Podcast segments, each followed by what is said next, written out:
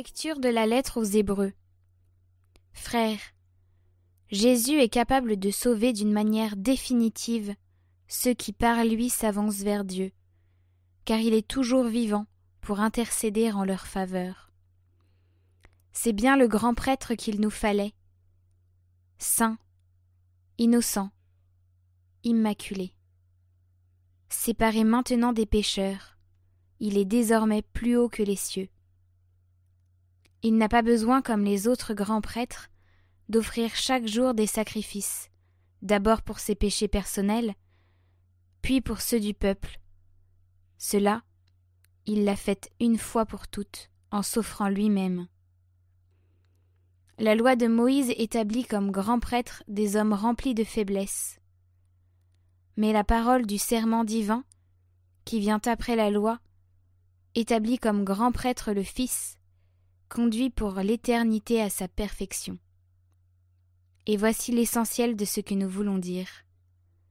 C'est bien ce grand prêtre-là que nous avons, lui qui s'est assis à la droite de la majesté divine dans les cieux, après avoir accompli le service du véritable sanctuaire et de la véritable tente, celle qui a été dressée par le Seigneur et non par un homme.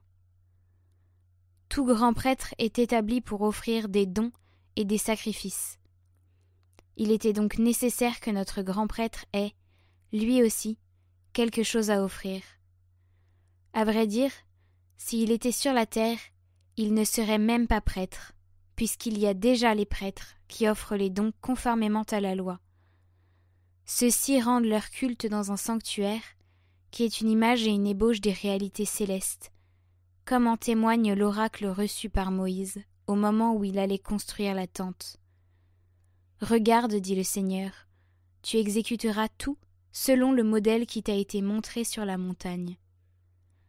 Quant au grand prêtre que nous avons, le service qui lui revient se distingue d'autant plus que lui est médiateur d'une alliance meilleure, reposant sur de meilleures promesses.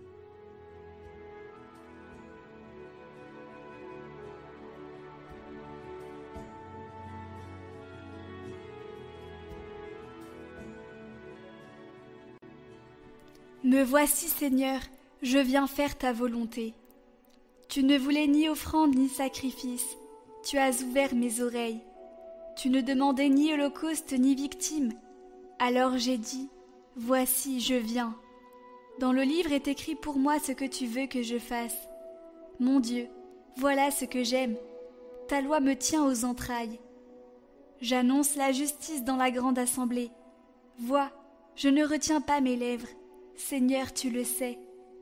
Mais tu seras l'allégresse et la joie de tous ceux qui te cherchent. Toujours ils rediront Le Seigneur est grand, ceux qui aiment ton salut.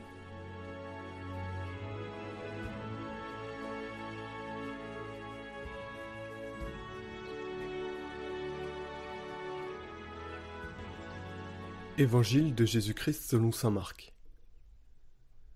En ce temps-là, Jésus se retira avec ses disciples près de la mer, et une grande multitude de gens, venus de la Galilée, le suivirent.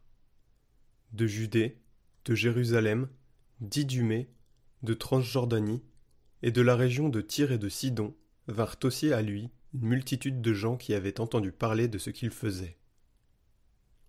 Il dit à ses disciples de tenir une barque à sa disposition pour que la foule ne l'écrase pas, car il avait fait beaucoup de guérisons si bien que tous ceux qui souffraient de quelque mal se précipitaient sur lui pour le toucher.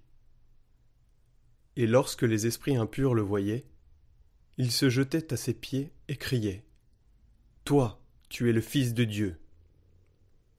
Mais il leur défendait vivement de le faire connaître.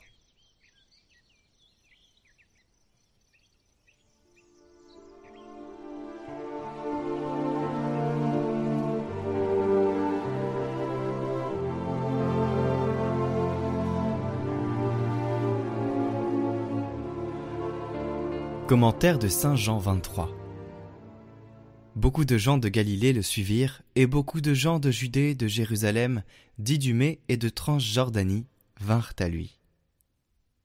Seigneur, ouvre mes lèvres et ma bouche annoncera ta louange. Quand on pense à ces paroles, qui sont répétées chaque jour pendant la prière du matin au nom de la Sainte Église qui prie pour elle-même et pour le monde entier, par les milliers et les centaines de milliers de bouches ouvertes par la grâce ainsi demandée, notre vision s'élargit et se complète. Voici l'Église qui s'annonce, non comme un monument historique du passé, mais comme une institution vivante.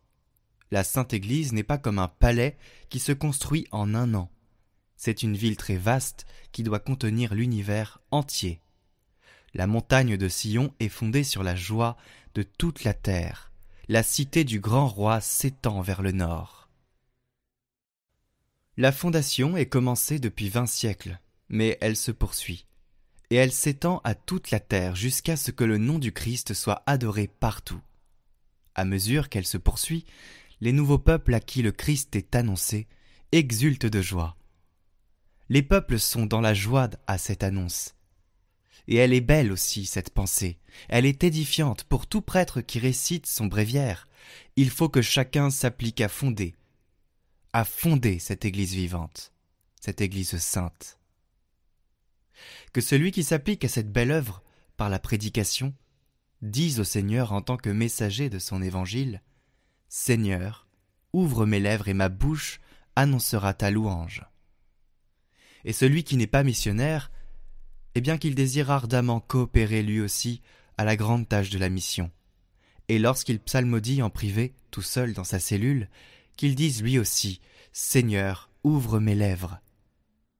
Car par la communion de la charité, il doit considérer comme sienne toute langue qui est alors en train d'annoncer l'Évangile, qui est la louange divine suprême.